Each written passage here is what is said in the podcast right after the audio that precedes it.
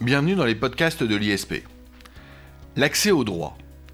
Les points et relais d'accès au droit, comme les maisons de justice et du droit, sont présents sur tout le territoire pour permettre à chaque citoyen de connaître ses droits et devoirs et les moyens de les mettre en œuvre. L'enjeu est fondamental dans une société démocratique comme la nôtre. Comment fonctionne l'aide à l'accès au droit, au niveau central comme local?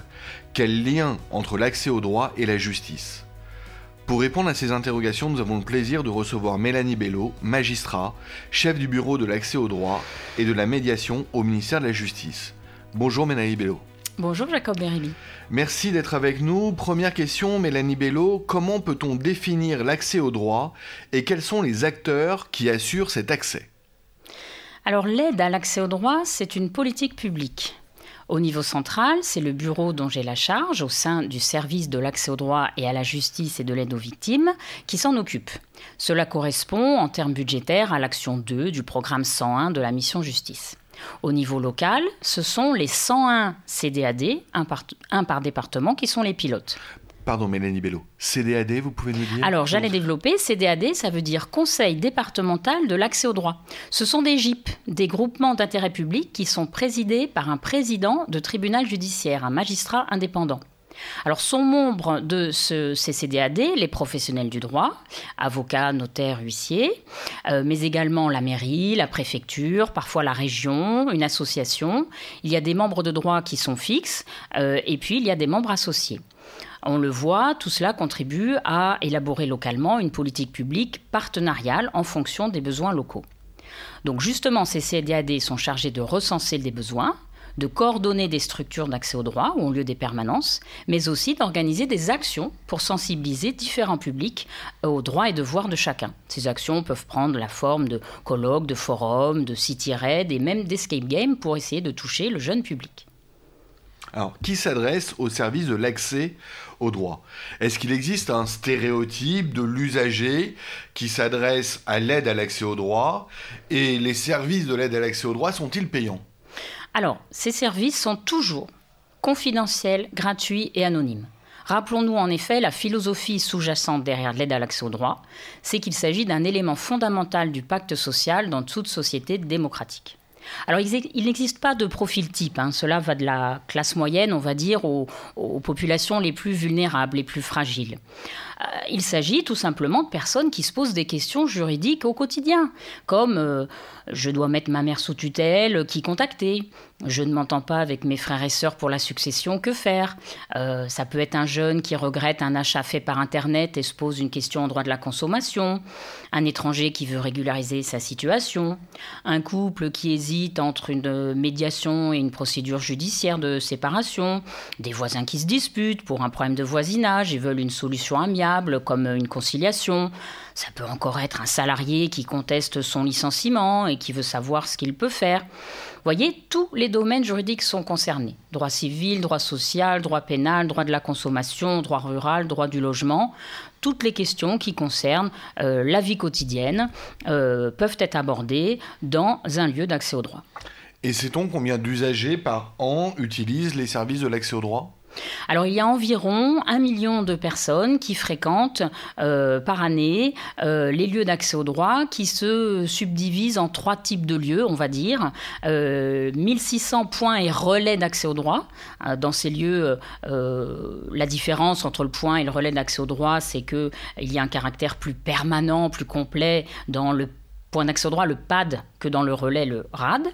Mais il y a également 147 maisons de justice et du droit qui, en fait, sont euh, des PAD, mais qui ont en plus une autre casquette, une casquette euh, justice de proximité, avec notamment euh, un suivi.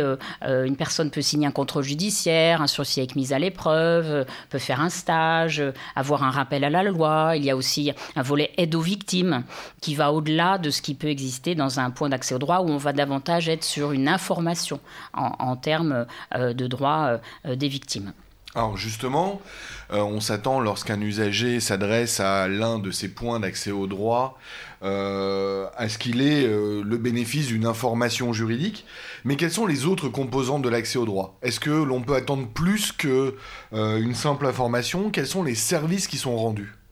Alors tout à fait, on peut avoir plus qu'une information. Alors à ce titre, je vous renvoie à l'article 53 de la loi fondatrice du 10 juillet 1991. Hein. cet article est très clair puisque euh, l'aide à l'accès au droit, c'est quatre composantes. C'est d'abord, comme vous l'avez dit, l'information générale des personnes sur leurs droits et obligations. Ainsi, vous voyez, on commence déjà à aller plus loin que leur orientation vers les organismes chargés de leur mise en œuvre. Mais c'est aussi, deuxième point, l'aide dans l'accomplissement de toute démarche en vue justement de l'exercice d'un droit ou de l'exécution d'une obligation de nature juridique et l'assistance au cours des procédures non juridictionnelles. Troisième point, c'est la consultation en matière juridique. Donc là, on fait allusion bien sûr aux services euh, que peuvent euh, dispenser les avocats, les notaires et les huissiers de justice, seuls habilités à donner des consultations. Hein. quand euh, le secteur associatif, qui est tout aussi expert et pointu dans certains domaines, va donner des renseignements, là on parlera d'information. On distingue, on parle de consultation quand il s'agit de professionnels du droit. Et dernier point enfin, l'aide à l'accès au droit, c'est aussi l'assistance à la rédaction et à la conclusion des actes juridiques. Alors vous avez évoqué les avocats et les greffiers. Concrètement, qui intervient dans un lieu d'accès au droit? Parce que les services rendus sont quand même extrêmement complets. Alors, j'évoquais les professionnels du droit, donc avocats, notaires, huissiers de justice. Euh, ce sont eux qui, avec le secteur associatif, euh, interviennent en majorité, on va dire, dans ces lieux d'accès au droit, mais interviennent également et sont également euh, des sachants très précieux, les conciliateurs de justice, les délégués du défenseur des droits, les écrivains publics qui peuvent aider des personnes à rédiger des courriers. Vous avez également des greffiers qui sont présents dans certaines structures. Vous, vous, le voyez, les intervenants sont, extrêmement nombreux et, tout à fait euh, compétents. Alors du coup, je me pose une question. Quelle relation existe-t-il entre l'aide à l'accès au droit et par exemple le SAUGE, c'est-à-dire le service d'accueil unique du justiciable que l'on trouve dans certaines juridictions? Euh, Et de manière plus générale, euh, quelle relation existe-t-il entre l'accès au droit et les procédures judiciaires? C'est une question très pertinente. Alors il faut rappeler euh, que le, le c'est un petit peu l'héritier euh, du guichet unique, hein, du justiciable dans, les tribunaux. Alors bien sûr, puisqu'il y a une forte composante justice dans les lieux d'accès au droit, euh, ça paraît évident, il faut que les, deux, hein, le SAUGE et les lieux d'accès au droit, se connaissent, interagissent et, sachent bien qui fait quoi dans le respect du, périmètre de chacun. en fait, ce qu'il faut savoir, c'est que la réponse au problème juridique que la personne se pose peut être apportée par, euh, par l'aide à l'accès au droit toute seule. Je pense par exemple à un courrier euh, fait à euh, une, administration qui peut suffire, il n'y a pas forcément besoin de, procès. Mais si une instance judiciaire, si un procès est inévitable, à ce moment-là, c'est là que le SAUGE entre en jeu, puisqu'il va constituer la porte d'entrée du tribunal. Mais j'ai envie de dire, même en cas d'instance judiciaire, l'accès au droit reste utile. Euh, tout usager sera toujours accueilli dans un PAD, un RAD ou une EMJD, parce qu'il peut tout à fait se poser avant, pendant ou après son procès des questions euh, en termes de, euh, d'exécution, en termes de délai. Alors bien sûr, parfois il peut avoir ses, réponses dans le cadre du SAUGE, dans le cadre du tribunal, mais parfois il peut habiter près d'un PAD, avoir un contact privilégié là-bas, il sera toujours reçu là-bas pour avoir des renseignements, quand bien même il y aurait une instance judiciaire en cours. Ah, très bien, on voit donc que même s'il peut y avoir euh, euh, des renseignements que l'on peut obtenir au SAUGE ou à l'aide à l'accès au droit, euh, l'idée générale c'est que on puisse effectivement faire bénéficier le citoyen, l'usager du service public de la justice aussi de toute information relative eh bien, ce qui relève non pas du contentieux dans un premier temps, mais ce qui peut relever effectivement des instances judiciaires dans un second temps. début 2019, Mélanie Bello, si vous en rappelez, a eu lieu le grand débat national et le président de la République, Emmanuel Macron, à l'occasion euh, eh bien, des travaux qui ont abouti à la suite de ce grand débat national, avait exprimé la volonté de rapprocher les services publics du citoyen. C'est d'ailleurs un vœu citoyen très fort. Hein, pendant le grand débat national, alors qu'on s'attendait sans doute à d'autres propositions.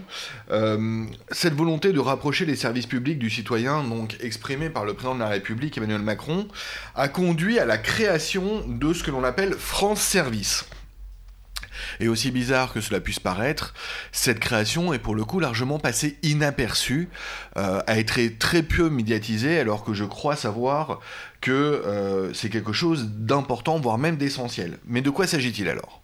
Alors tout à fait, Jacob, hein, c'est absolument essentiel. C'est vraiment un chantier très très important pour nous. Nous suivons ça de très très près et très régulièrement euh, au sein de mon bureau, au sein de mon service, plus généralement au sein du ministère de la Justice, bien sûr, en lien avec euh, l'ANCT, hein, euh, l'Agence nationale de la cohésion du, territoire. Alors en fait, tout simplement, les France Service, hein, qu'on a appelé un temps Maison France Service, mais maintenant on parle d'espace, de, réseau tout simplement France Service, ce sont les, héritiers en euh, des maisons de services au public, les MSAP qu'on avait avant. Alors ce sont des, espaces labellisés par le préfet qui comportent un, qui obéissent à un cahier des charges plus exigeant en, qualité que les précédentes maisons de services au public.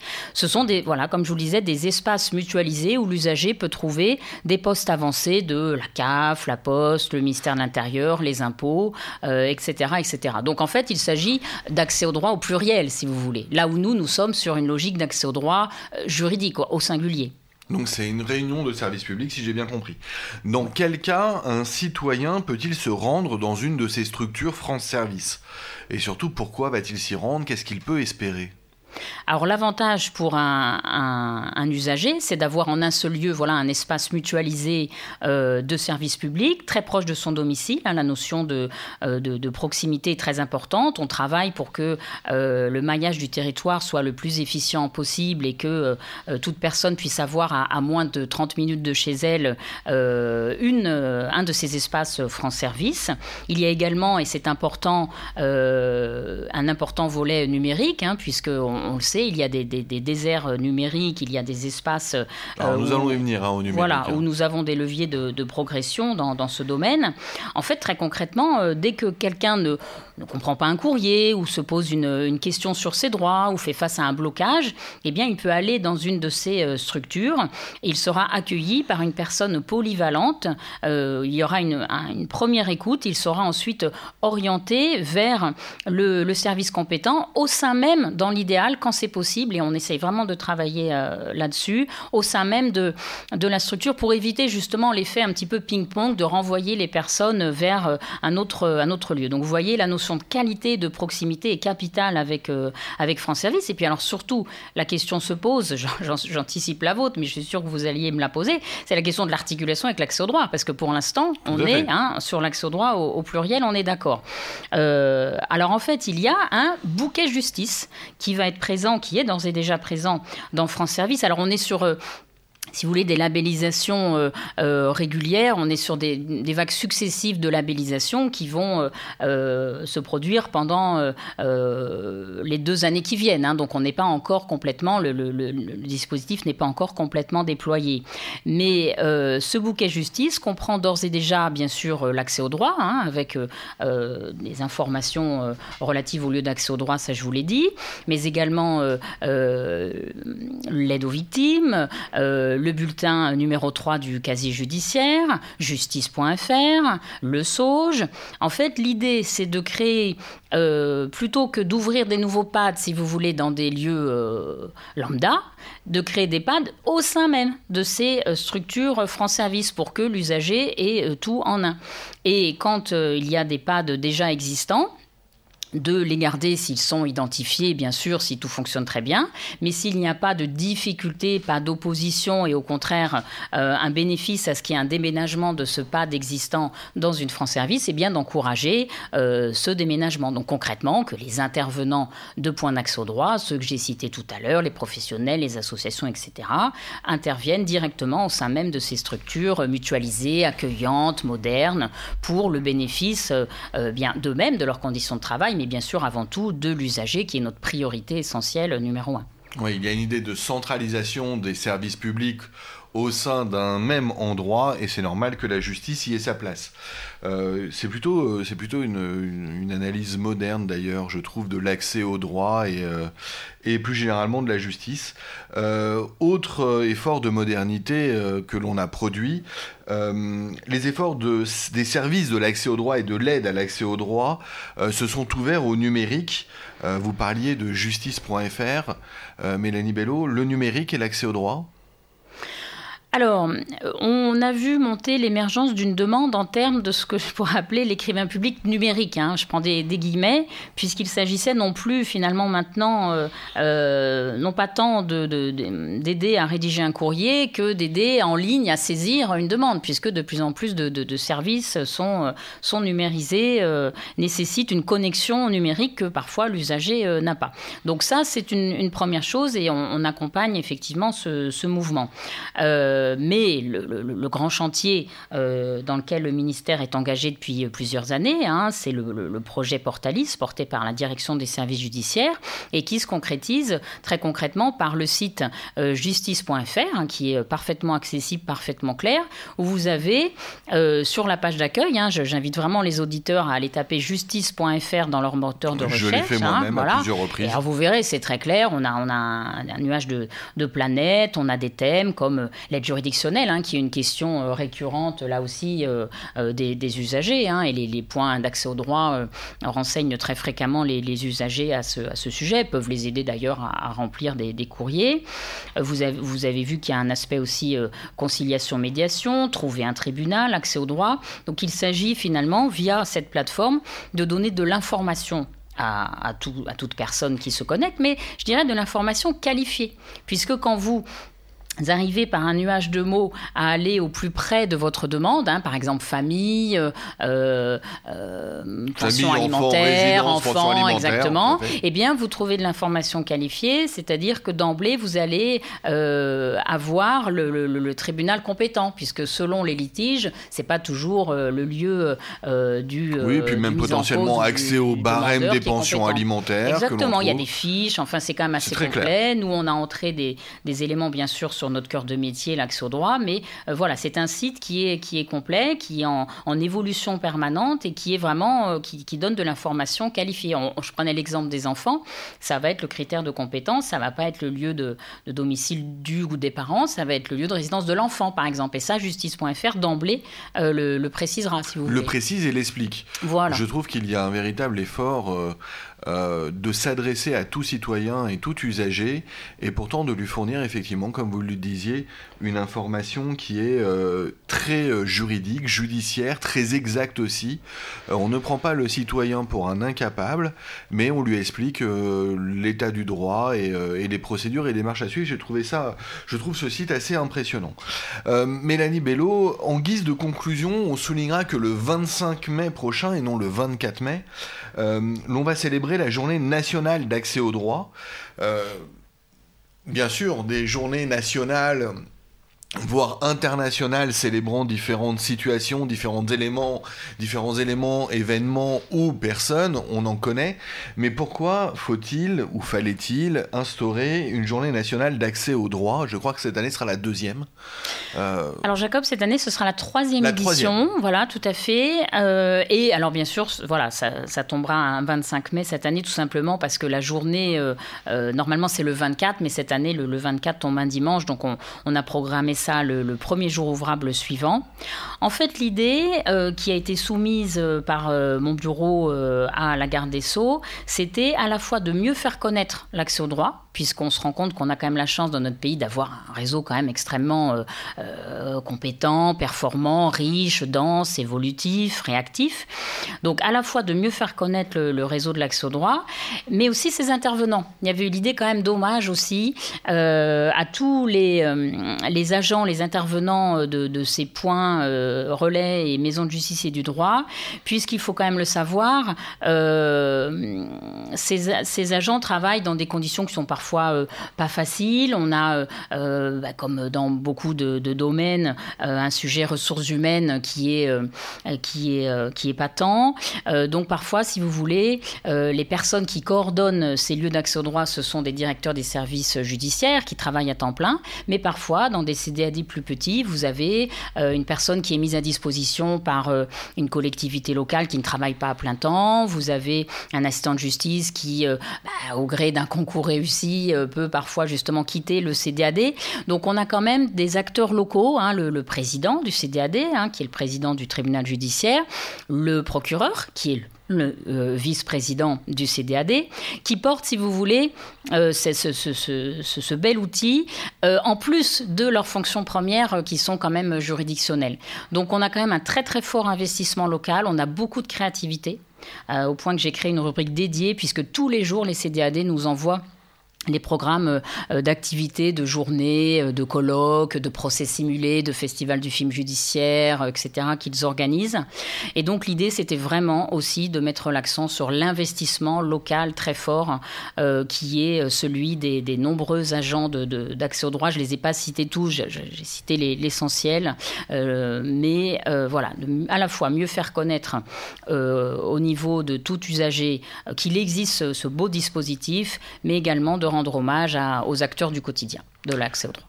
Et Nibello, à mon tour, eh bien, je ne peux que vous rendre hommage à vous et votre mission. Euh, et sachez que le citoyen que je suis, euh, qui paye quelque impôt, euh, est parfaitement satisfait de voir que parfois, eh bien, ces quelques deniers qu'il donne à l'État sont si bien utilisés. Mélanie Bello, merci pour nous avoir fait découvrir l'accès au droit. Merci pour cette parfaite clarté, ces informations. Et encore une fois, merci pour tout ce que vous faites. Mélanie mm. Bello, je vous salue. Je vous dis au revoir à tous. Merci beaucoup, Jacob. Au revoir. Au revoir.